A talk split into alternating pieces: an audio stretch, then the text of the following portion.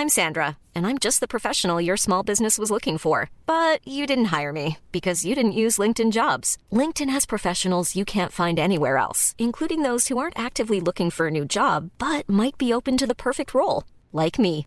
In a given month, over 70% of LinkedIn users don't visit other leading job sites. So if you're not looking on LinkedIn, you'll miss out on great candidates like Sandra. Start hiring professionals like a professional. Post your free job on linkedin.com/people today.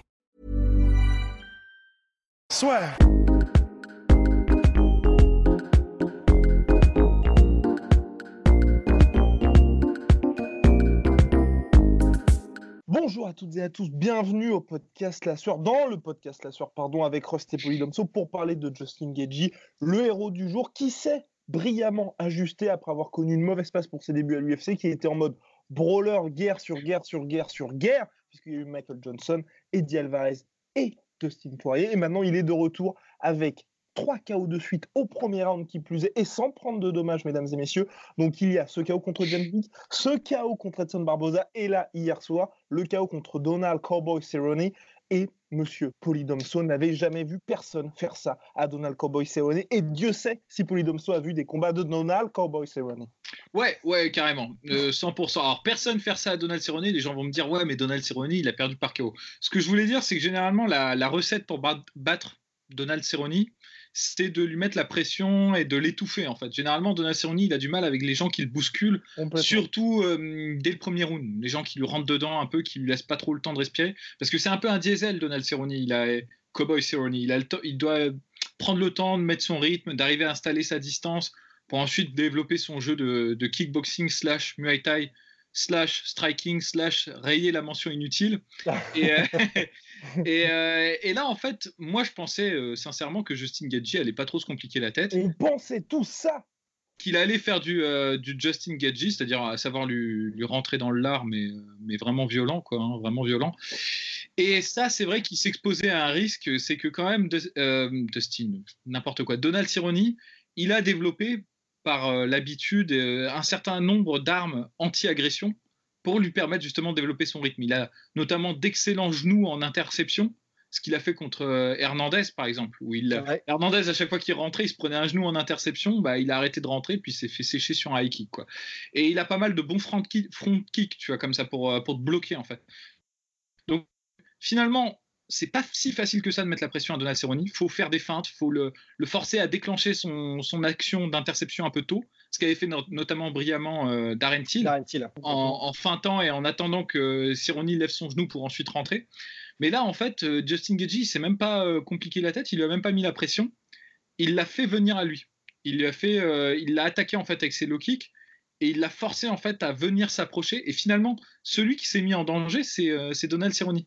C'est lui qui est rentré dans la distance de frappe euh, de, de Justin Gagey et c'est ce qui a permis à Justin Gagey, avec un jeu de in and out que j'avais jamais vu chez Ouais. Justin Gagey, bah, de, de sanctionner mais euh, durement, durement euh, Donald Cowboy Cerrone. Donc, Alors Rust, surpris par ces ajustements finalement, parce que c'est vrai que ce qu'on disait à Polydomso, ce que- ce qu'on disait, maintenant on est plusieurs dans ma tête, avec Polydomso, on disait en off, bien évidemment, que les ajustements sont quand même spectaculaires entre le Justin Gagey du début de carrière UFC aujourd'hui le mec qui se transforme en contreur sniper parce que c'est passé plusieurs fois ce Ouais. crochet qui était euh, puissant et hyper précis. Ouais, en fait, c'est vachement étonnant parce que on, on disait depuis un certain temps, euh, au fur et à mesure des toits que se prenait euh, Justin Gagey et des combats jusqu'à la mort, que ce serait bien qu'il commence à utiliser sa lutte parce que là, euh, il commence à se faire déboîter. Et en fait, ce qui est vachement étonnant et génial, c'est qu'il nous a tous pris à contre-pied et en fait, bah, il a décidé de, bon, la lutte, je la garde. Bon, on imagine qu'il l'a parce que c'est vrai, on n'est on n'est pas sûr pour l'instant, mais on imagine qu'il l'a. Il est all-américain, tout ça. Mais en fait, bah, il a décidé de prendre un contre-pied complet et juste d'apprendre un peu euh, plutôt la patience et la mesure et, euh, et- et en fait à striker techniquement en plus, euh, en plus de tout ce qu'il avait déjà. Et c'est vrai que c'est assez impressionnant parce que euh, on n'imaginait pas qu'il pouvait faire ça.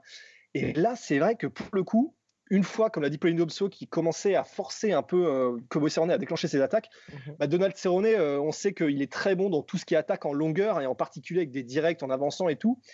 Et là, de voir Geji réussir à, à contrer le jab avec des overhands et à le dépasser en vitesse avec des crochets, enchaînement, uppercut, crochet et tout ça en distance de clinch, c'était vachement surprenant.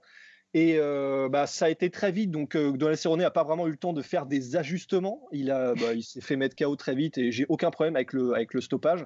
Même chose. Mais, mais, mais c'était, ouais, c'est impressionnant et c'est, bah, ça fait plaisir. Alors, euh, sûrement qu'il y a beaucoup à voir avec son corner, Trevor Whitman, son mmh. entraîneur et tout ça.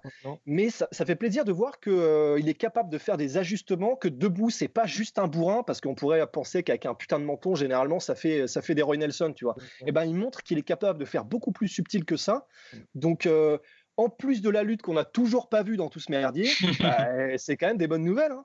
Surtout qu'il a su se réinventer avant qu'il ne soit trop tard, parce qu'il y a eu ces deux, bah, la première guerre contre Michael Johnson qu'il avait remportée, ensuite les deux guerres perdues contre Eddie Alvarez et Dustin Poirier, et là tout le monde commençait à dire mec, faut vraiment que tu changes parce que là ça ne passe plus, et il a vraiment réussi à faire ça, toujours contre des mecs qui étaient classés, et aujourd'hui bah, finalement on se dit le gars a plusieurs cordes à son arc. Ouais, bah alors c'est vrai que c'est vrai que pour le moment, bon, je, je veux pas faire le trouble fait, hein, c'est pas loin de moi cette idée.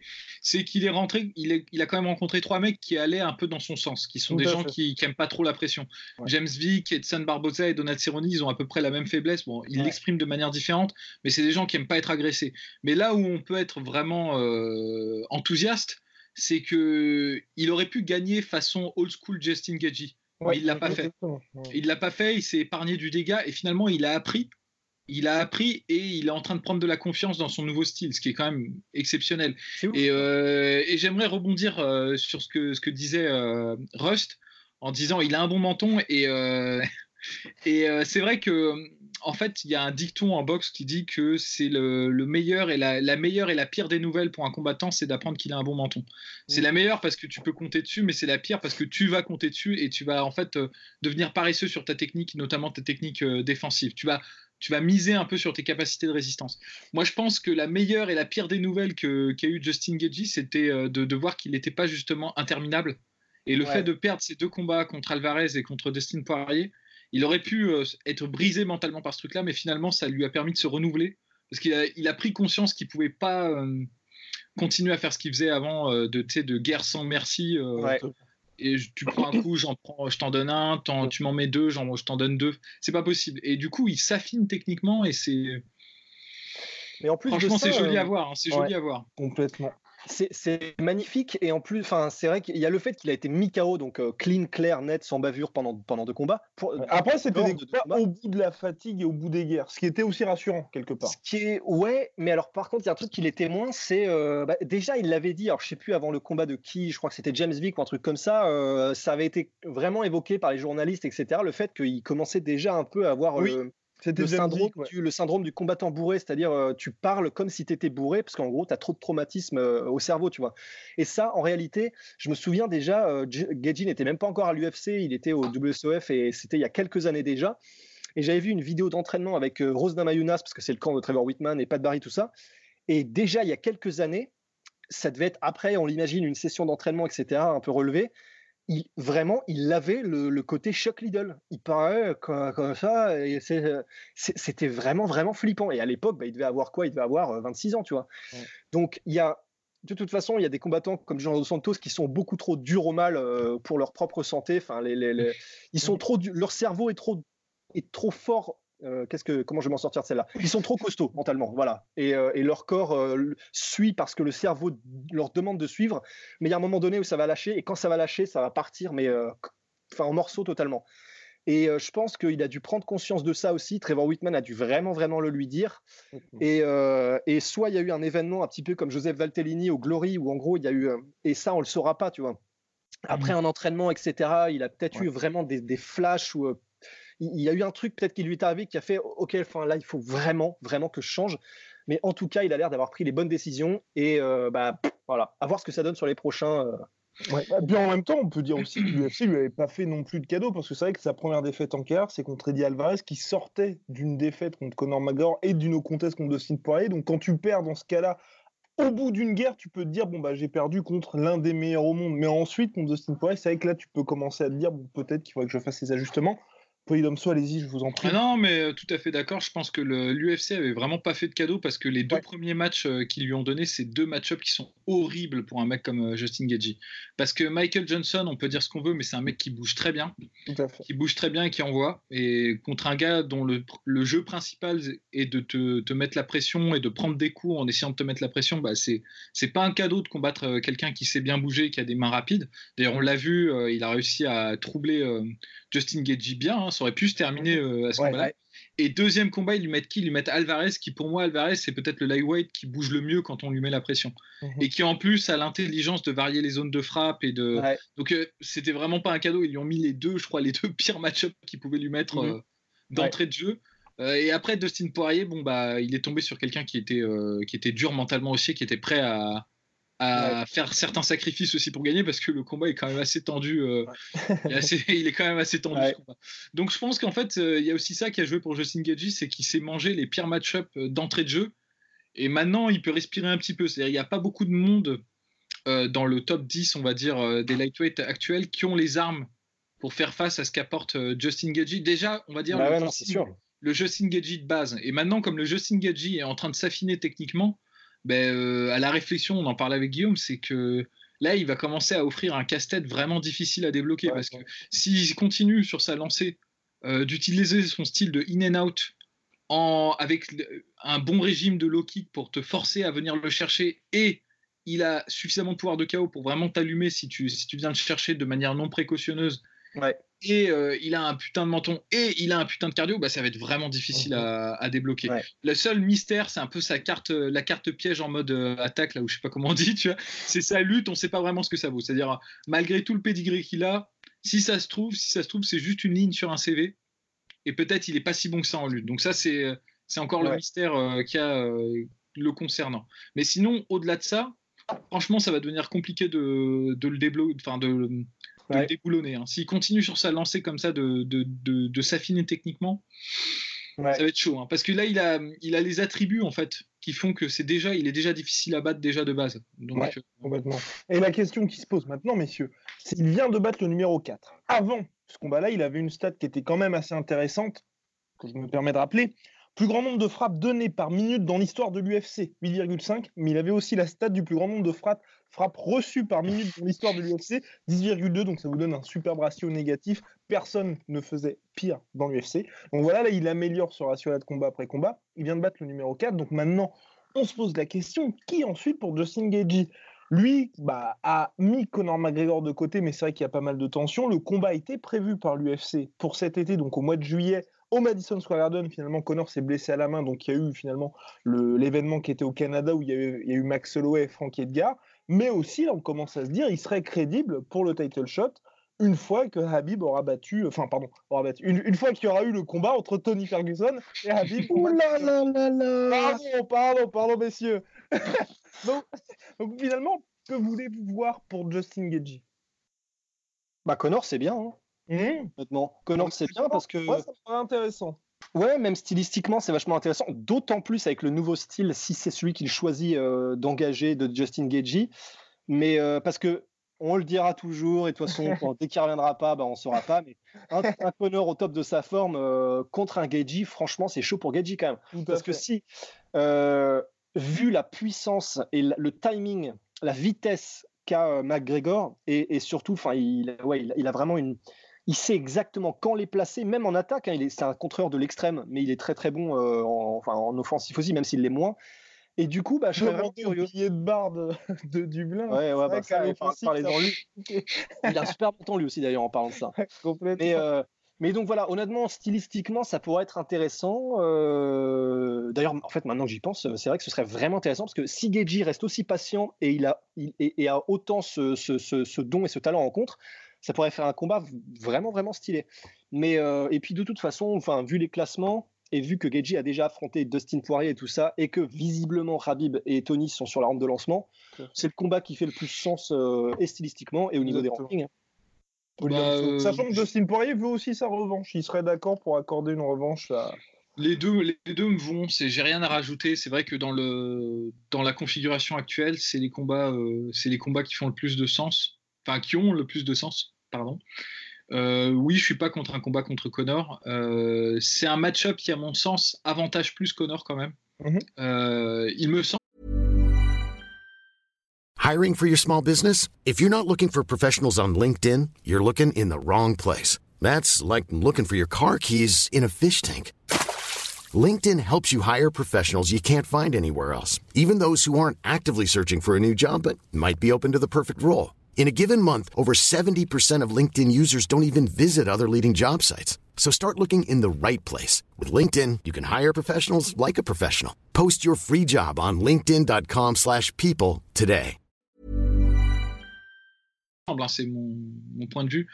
Parce que même malgré tout le, toute l'amélioration de, Justin Gagey et tout, on va dire euh, son, récent développement, euh, ça reste quand même un, brawler dans l'âme. Même, même contre Donald Cerrone, quand ils étaient en échange, il restait quand même en distance et euh, bon, il avait la, puissance pour lui et la rapidité de, main, comme l'a souligné Rust, mais contre quelqu'un qui peut-être est un peu plus affûté dans mhm. ces, dans ces périodes d'échange parce que c'est vrai que Cerrone c'est vraiment pas son point fort hein. c'est c'est quand enfin c'est un secret de polichinelle tout le monde sait que si tu commences à le déborder en, en distance de boxe en mi-distance de boxe surtout bah il est il est moitié moins bon que si tu restes à, longue distance. Tandis que Connor, de son côté, bah, on se souvient tous de sa démonstration contre Alvarez. Euh, tu peux pas faire ce genre de truc contre lui. Quoi. Je il, va, il va te contrer ça, c'était le Connor d'il y a quelques années. Peut-être eh que maintenant, euh, il, est, il, est, carrément dans les choux, j'en sais rien. Mais ce que je dis, c'est que si je me réfère à ce qu'a montré Connor contre des brawlers, il en a rencontré quand même plusieurs dans sa mhm. carrière. Peut-être pas du même niveau que Justin Gagey, hein, c'est pas ce que je suis en train de dire, mais je veux dire, stylistiquement, il a déjà rencontré des gens qui boxaient comme ça en, mi-distance et qui, aimaient bien, qui n'étaient pas contre prendre un coup pour en mettre un. Mais euh, généralement, euh, il sort vainqueur de ce genre d'échange, Connor, parce qu'il est trop précis et puis il a, il a quand même une bonne puissance de frappe en fait. Et, euh, Ce sera un test mine de rien pour savoir clairement où il en est sportivement. Ah bah, c'est vrai. Et, en même temps, en même temps, je me dis bon, déjà Connor, ça fait, comme je dis, on ne sait pas quel est son niveau là actuellement. Euh, et en même temps, euh, je suis pas en train de dire que Connor gagnerait automatiquement. Ce que je dis juste, c'est que le match-up avantage un peu plus le style de Connor, le style de Connor. Hein. Mhm. je, je, souligne ça. Euh, après, de ce que montre Justin Gagey, il y a plein de trucs super intéressants qu'il peut faire contre Connor, hein. genre notamment les low kicks, euh, ça on y a tous ce que pensé. Dire. Euh, Complètement. Il fera 3, 4, s'il arrive à placer 4 ou 5 low kicks comme il les place contre Connor, je serais très curieux de voir ce, qui, ce que ça donnerait après, en fait, dans, La, dans la poursuite d'un combat qui, qui, rentrerait dans la longueur pour le coup. C'est vrai que ce serait intéressant. Et après, bah, rematch contre Dustin Poirier, moi je suis chaud aussi. Hein. Je, enfin, là, ce serait un super spectacle, là pour le coup. Mais c'est vrai que ce serait intéressant les low kicks parce que pour le coup, bah, ça fait un bout de temps déjà qu'on dit que contre Connor, les low kicks, ça pourrait être vachement bien parce qu'il a, il a une garde, il a une, une stance qui est très élargie, etc. Et puis, euh, bah, on se disait que contre José Aldo, ça serait peut-être un des, un des paramètres, mais bon, bah, il n'y a pas eu le temps de se passer grand-chose. Et euh, il y en a eu quelques-uns. là, le seul qui m'a marqué, en fait, c'était euh, le début du combat contre Dustin Poirier, où il arrive à déséquilibrer Connor lors de ses avancées. Et là, Alvarez aussi. Hein. Alvarez aussi lui en avait mis, c'est vrai. Alvarez aussi. Donc il a quand même l'air finalement, voilà, on, le dit depuis un moment, mais c'est peut-être pas non plus pour rien. Il a quand même l'air vachement susceptible au low kick. Il a peut-être pas le in and out, euh, en tout cas suffisant, en tout cas la manière d'approcher qui serait vraiment idéale euh, contre des low kickers. En lightweight d'autant plus, donc je sais pas, à voir. et surtout, José Aldo, on dit toujours que c'est un putain de low kicker, etc. Et ça l'est, mais ça fait quand même un bout de temps qu'il n'a pas mis, qu'il pas intégré ça dans son jeu. Alors que Justin Gagey, on aurait la certitude que ça va faire partie de son game plan. Donc je serais curieux.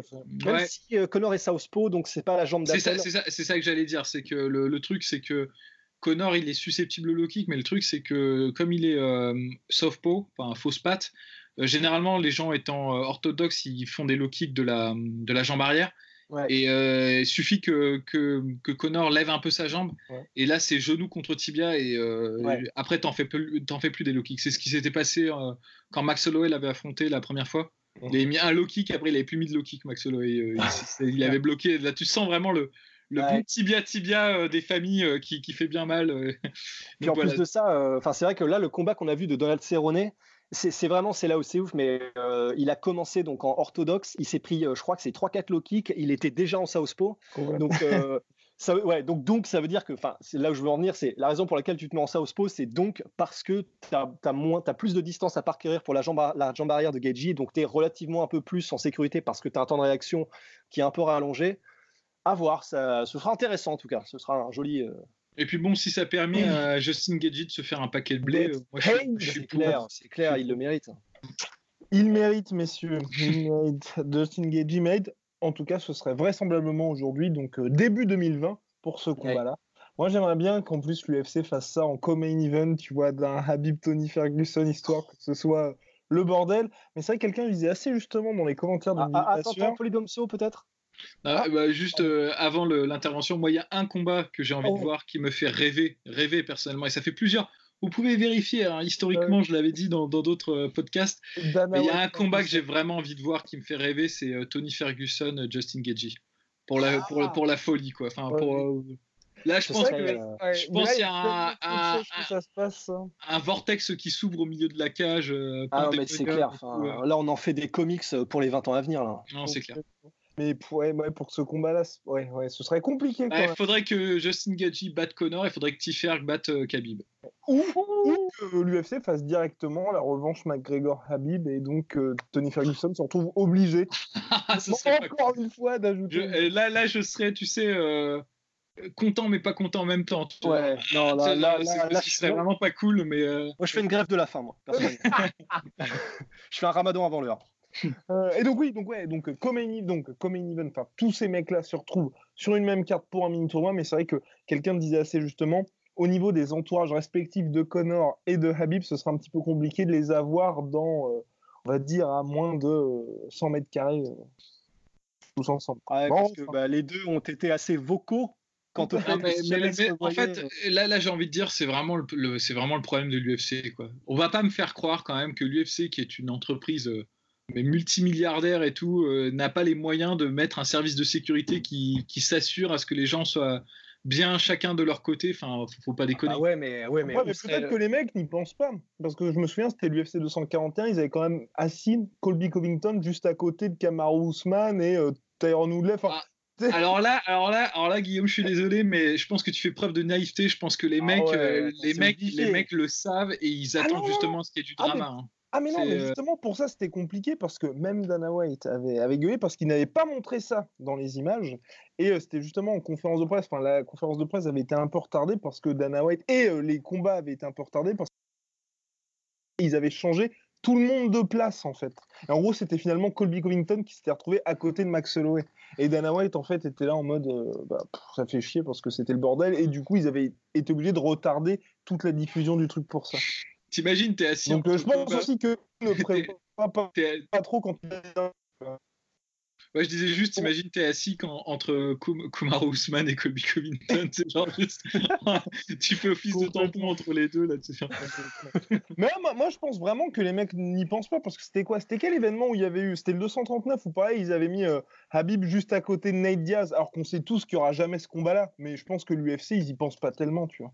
T'es- sûr? Parce que moi, j'ai vraiment l'impression que c'est intentionnel et que. Mais ça fait, tu vas pas faire du bif pour faire du bif. Ah ouais, mais ça fait de la. Attends, ça fait. tu- Ils en bénéficient tous les deux, hein, et Nate Diaz et Habib et l'UFC. D'autant plus que quand même, j'aurais du mal à croire que l'UFC soit autant à ce point-là une entreprise euh, vraiment un visage, un truc bureaucratique et qui, ne, qui connaissent aussi peu leurs employés, parce que quand même, t'as pas beaucoup de gens. Euh, que tu dois genre connaître vraiment parce que ce sont, le- ce sont tes superstars, tu vois. T'as euh, Connor, Bah oui, clair. John Jones, enfin t'en as quoi T'en as, t'en as allé vraiment en poussant la locomotive à mort, t'en as 20, tu vois. Mm. Donc c'est obligé qu'ils le savaient pour moi, c'est pas possible. Je ne sais pas. Moi, ce que je me dis, c'est qu'en fait, ils ont les places et ensuite, tu vois, c'est un peu pas au petit bonheur la chance, mais tu vois, ils les distribuent ensuite en fonction parce que c'était Léon Edwards qui était en plein milieu de la foule à Abu Dhabi, alors que le gars est quand même à ses côtés et il était vraiment au milieu des spectateurs, tu vois. Donc je me dis, enfin, tu vas pas respecter aussi peu une de tes stars ou un des mecs qui compte dans la catégorie pour le mettre euh, en plein milieu de la salle, tu vois. Bon, après, le Ah. problème, c'est qu'à Abu Dhabi, il devait y avoir pas mal d'invités euh, qui, qui, qui pesaient quand même beaucoup plus que Léon Edwards, hein, je pense. Ouais, ouais. Honnêtement. Ouais, ouais, qui pesait beaucoup plus de pétrodollars, ouais. Ouais, tu non, bah penses oui. à Henri Cerudo, c'est ça? Enfin bref, n'hésitez pas à vous abonner, balancer les pouces. Ouais. Est-ce que, est-ce qu'on parle Oui. juste vite fait de Michel Pereira ou pas Allez, Juste allez, parlons de Michel Pereira. Attends, alors- déjà, déjà par- parlons du mec, parlons du mec qui rate sa pesée Oui, et qui, en ratant sa pesée, fait un backflip arrière quand même. C'est extraordinaire. certifié no fake. hein. Les, les vidéos, elles sont sur internet et Ah, tout. Le mec rate. et qui combattait en plus le mec, c'était lui le plus gros favori de toute la carte au niveau des bookmakers. Mais, mais Rose va vous le raconter, tout est extraordinaire dans, cette, oui, oui, dans ce combat. Tout est extraordinaire parce que donc on parle à la base d'un mec Michel Pereira. Déjà le mec à la base c'est un middleweight. Il descend en welterweight de temps en temps. Là il est venu à l'UFC, il descend en welterweight. Il tombe face à un mec euh, donc euh, que, merde Connelly ouais. qui euh, qui est arrivé en, en, cinq jours de préavis parce que le mec en face en fait s'est blessé. Et il faut savoir que Connelly à la base c'est un lightweight, d'où le fait qu'il y avait un énorme différentiel de poids. Donc si on résume, euh, tu tombes, donc toi tu fais, euh, tu, tu as, raté ta pesée, donc déjà ça veut dire que ça s'est pas super bien passé, tu vois. Tu fais un backflip quand même parce que bah fuck les rageux et puis. Bah, parce que, parce ça, que voilà. Parce que tu vois, enfin ouais, voilà, c'est comme ça, il est temps de buzzer, tu vois. Donc, en plus, il manque de se tuer hein, sur le backflip, hein, parce ah, qu'il ouais, le rate à moitié. tous les commentaires c'était ça, tous les commentaires c'était, euh, imagine Tony Ferguson fait ça lors de la pesée contre Khabib. je, crois que, je crois que Dana White il fait une descente d'organes. Ah ouais, non, mais là, tu sens le pantalon. Ah ouais, non, ça, ça fait la flaque en dessous. Mais donc, ce qui est extraordinaire, c'est que Michel Pereira, il rate sa pesée, donc de 2 pounds. Donc, ça veut dire que déjà, il a bien galéré, tu vois. Ça veut dire que les organes, là, ils sont en mode euh, Sahara, tu vois. Il rate sa pesée. Il est face à un mec qui est en lightweight et qui donc monte en welterweight. C'est-à-dire que le mec, visiblement, lui, qui a zéro poids, il n'aura pas de problème avec le cardio. Il arrive le jour du combat. Il, il prend 6 minutes pour rentrer en faisant le kéké. Il arrive, il commence à combattre et alors que quand même tu as trois rounds, visiblement tu es plus puissant, la stratégie, le seul truc qu'a ton adversaire, parce que tu as l'allonge, tu as le poids, tu as la puissance, le seul truc qu'a ton adversaire, c'est le cardio. Donc fais pas trop le malin et essaie de t'en sortir assez vite. Et le mec, c'est l'équivalent, une, une pépite. C'est un peu l'équivalent. Donc il y a tout ça, tout ce qu'on vient de vous dire en background. Et le, le, mec nous sort deux saltos arrière dans le premier round. Donc c'est un peu, un peu l'équivalent de, il y a tout ce qu'on vient de dire, et malgré tout ça, Michel Pereira arrive, il fait un pouce dans la cage, il fait Attends, je vais faire du fractionné pendant 3 minutes, je reviens. et, en gros, eh ben, voilà, il se passe ce qui se passe dans ces cas-là quand tu fais le. Mais, mais c'était tellement débile. Et sans le toucher une seule fois, c'est ça qui est magnifique. mais en fait, c'est pour ça, je, soit il est complètement taré, soit il est complètement mais vraiment autiste ou j'en sais rien. Mais c'était juste, c'était du délire. Il est c'est n'importe quoi, mais n'importe quoi. Le, simple fait qu'ils nous disent en interview qu'il veut être champion en faisant des trucs comme ça, soit il y a un problème et il est temps qu'il s'achète des cornermen qui lui disent mec ah, il est temps de il est temps d'arrêter. Mhm. soit soit je, ne sais pas ce qui lui passe par la tête mais euh, mais après pour l'UFC c'est parfait parce qu'il a fait le buzz quand même. Ouais. Mais ça, ça, s'agirait de grandir quand même hein. parce qu'à un moment donné tu as quand même Conley qui, je crois il y a un regard euh, regard corner qui est quand même vraiment très éloquent. Il regarde et il fait mais euh, qu'est-ce qui se passe? Qu'est-ce que c'est que ce délire putain? Non, mais c'est de la folie. Et c'est vrai que cette carte, pour le coup, en termes de, de talent un peu comme ça, wasted, parce que c'est vrai que Pereira, si, euh, si tu arrives à l'aiguillonner sur une bonne discipline, à pas faire trop malin, il pourrait être super dangereux. Il pourrait vraiment être excellent ce mec.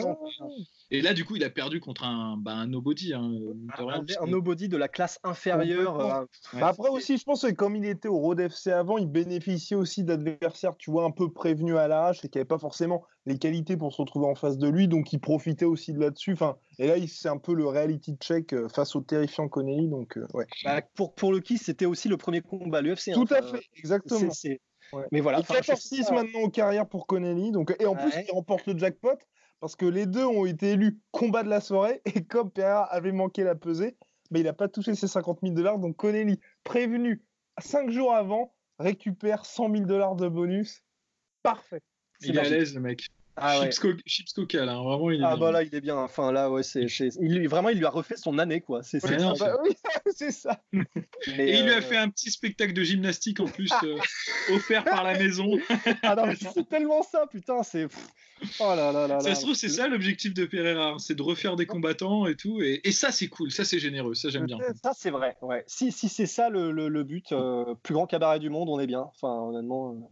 Mais voilà, avec Patrick Sébastien, quoi. Ah bah ouais, non, mais vraiment, c'est extraordinaire d'être de faire des trucs comme ça. Bon, une bref. pépite, une pépite ouais. comme on en voit peu et qui nous a montré en plus sur le dos, il se débrouillait superbement bien pour défendre les Grand Pound, donc superbe. Bien, bah messieurs, voilà, donc c'était le recap UFC. N'hésitez pas à balancer les questions, contact lassueur.com ou lassueur sur Instagram, à vous abonner, balancer les pouces bleus et on revient très vite. Pah Soit